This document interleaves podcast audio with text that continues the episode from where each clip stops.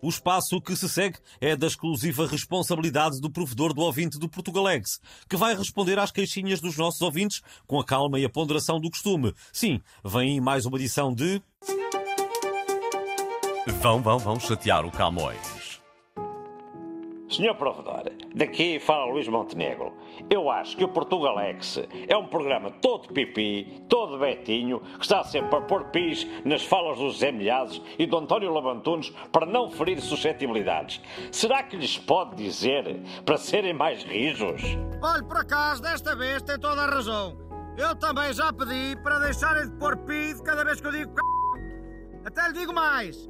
O Portugalex é mais do que pipi. É pi, pi, pi e mais pi.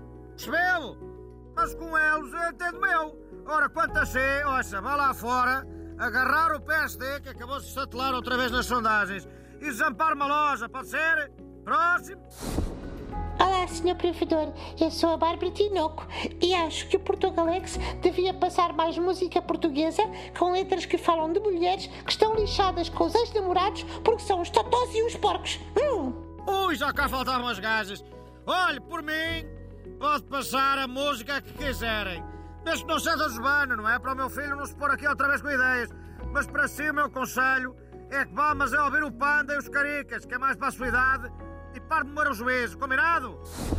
Caríssimo provedor, eu sou o presidente da Associação Portuguesa de Choninhas e acho incrível que continuem a tentar fazer rir as pessoas quando toda a gente sabe que rir é ofensivo para quem não tem dentes ou pôs demasiado botox nos lábios e não consegue abrir a boca. E também para quem não percebe as piadas, pode pôr a equipa do Portugalex de castigo, por favor? Olha, vão já ficar todos virados para a parede com orelhas de burro.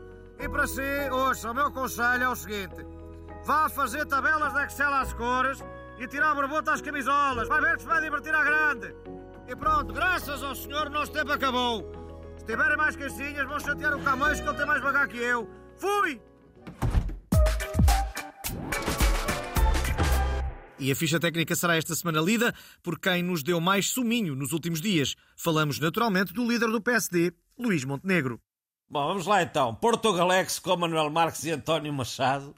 Textos da Patrícia Castanheira, sonoplastia de Tomás Anaori. Ainda são mais betinhos que o orçamento. Aposto que vivem em moradias de seis andares, com oito casas de banho e um elevador imensos sofás. Grandes betinhos.